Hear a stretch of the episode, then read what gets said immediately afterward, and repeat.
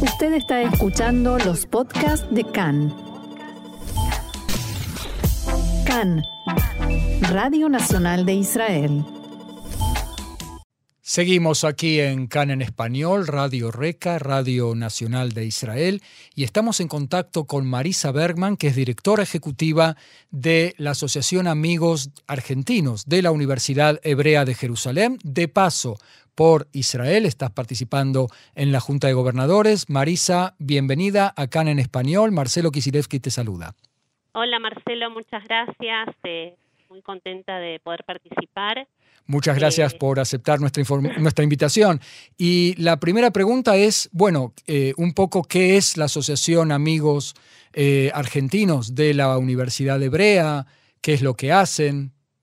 Bueno, la Asociación Amigos Argentinos de la Universidad Hebrea nace con el objetivo de eh, difundir y posicionar, digamos, todo lo que es eh, el, contenido académico y las investigaciones y toda la tarea que hace la universidad eh, y poder, este, digamos, difundir dentro de, la Argentina y, digamos, conectar con con otras academias de, la Argentina. Ah, ok, o sea que se dedican a la parte de eh, buscar nuevos estudiantes también o solamente entablar relaciones con otras universidades? Sí, por un lado, acuerdos con otras universidades, intercambios, eh, motivar y transmitir información a posibles estudiantes para que puedan venir acá a la Universidad Hebrea a estudiar y también todo el tema de fundraising. Eh, y estás ahora en Jerusalén eh, participando de la Junta de Gobernadores. Cada, ¿Cada cuánto se reúnen? ¿Cómo es ese, ese encuentro? Vienen personas de todo el mundo también, ¿no? Sí, es, una, es un momento del año que generalmente se hace, que siempre se hace en junio. Eh, el anterior se hizo en el 2019, después subieron los dos años de la pandemia, se, se siguió realizando pero en forma virtual y es una oportunidad de encuentro con eh, todas las asociaciones amigos de, la Universidad Hebrea del Mundo, eh, donde compartimos eh, una especie de inmersión todos estos días. hoy estuvimos en Givat Ram y también compartimos una cena de Shabbat el viernes todos juntos, participamos de diferentes paneles con diferentes profesores e investigadores de, y el staff de la Universidad de Hebrea y es, es una oportunidad de tomar contacto como con los highlights de, la universidad, no tanto en la parte de, avances, de investigaciones. Eh, hoy se presentó, por ejemplo, el proyecto de lo que va a ser el nuevo museo en Ram de los archivos de, Einstein, este, a través de un proyecto del, del arquitecto Libeskin. Eh, tuvimos el, en el día de ayer un, este, un panel muy interesante sobre mujeres pioneras que lo moderó la profesora Mona Kouri Casabri, que es vicepresidenta del de el Departamento de Estrategia y Diversidad de la universidad. Y bueno, y el programa sigue, es infinito, es riquísimo y nos permite eh, tomar contacto con, eh, con, con todas las temáticas que después es nuestra tarea volver a nuestros lugares y poder difundir y ver cómo, cómo potencializar la tarea que viene haciendo la universidad. Da una idea de mucho crecimiento y mucho florecimiento. La pregunta es si, la si se habla de la pandemia y qué le hizo la pandemia a la Universidad Hebrea de Jerusalén. Bueno, la realidad es que la... Eh, digamos, dentro de la pandemia la universidad se organizó muy rápidamente en lo que fue la educación virtual, se pasó a la virtualidad de un modo muy, muy inmediato este, y hubo un crecimiento muy importante, digamos, en, la parte de lo que fue la educación, la investigación, incluso dentro de lo que fue el tema de fundraising se recibieron muchísimas donaciones eh, que, permitió este, incrementar y, sostener la tarea de la universidad. Eh, y en ese sentido, digamos, eh, la, la, universidad siguió creciendo en todos los aspectos, ¿no? Salvo lo que tiene que ver con eh, con, cierta cuestión de lo que implica el, digamos, el, haber atravesado la pandemia, pero tanto en, lo académico como en la investigación, como en el, financiamiento, no, no hubo pausa. Qué bueno, y vos misma me contaba fuera de micrófono, estás cursando un máster, ¿no es cierto? sí, yo estoy haciendo una maestría que es que se da en forma del Melton, que pertenece a la Universidad Hebrea, la parte de, de de educación, este, que se realiza en forma virtual. Eh, y eh, es una maestría de educación especializada en estudios judaicos. Realmente es súper recomendable para quienes puedan y quieran hacerlo. Sí, te iba a preguntar del Instituto Melton porque eh, la Universidad Hebrea es un mundo. Sí. y la pregunta, dos palabras de qué es el Instituto Melton.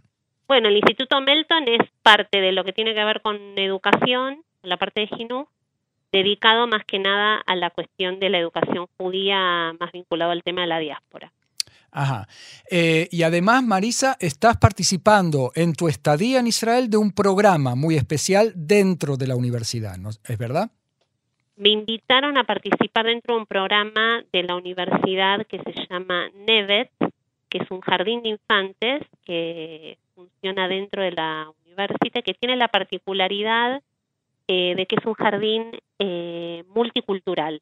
Entonces son chicos que vienen de familias de diferentes eh, religiones, de diferentes etnias y comparten desde una perspectiva, de una visión de lo que es la multiculturalidad, la diversidad y que se lleva a cabo a través de la acción. Tienen una, me, digamos, tuve el privilegio de poder visitar, compartir un día eh, entero visitando las instalaciones del jardín y también eh, un seminario que, el seminario que se realizó este ese mismo día donde a mí en lo particular me tocó eh, hablar sobre el tema de, de, la, de la educación sobre la diversidad cultural.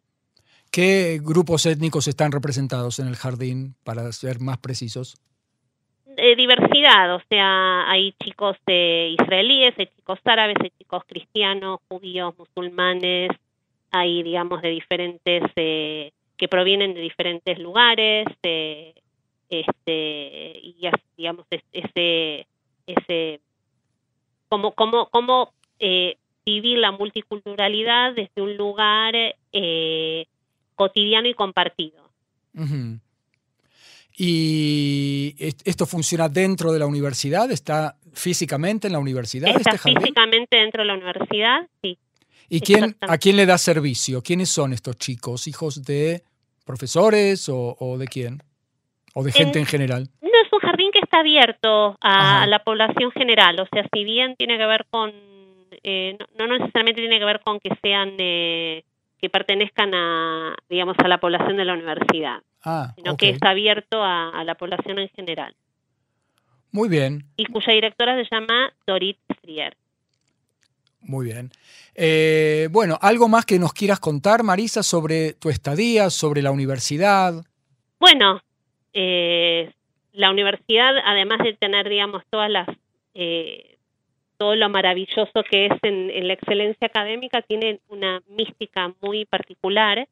Justamente hablando del tema de diversidad, la universidad, eh, cuando se funda la universidad, se colocan 14 piedras fundamentales, 12 por las tribus de Israel y eh, una eh, piedra por el cristianismo y una piedra por el islam.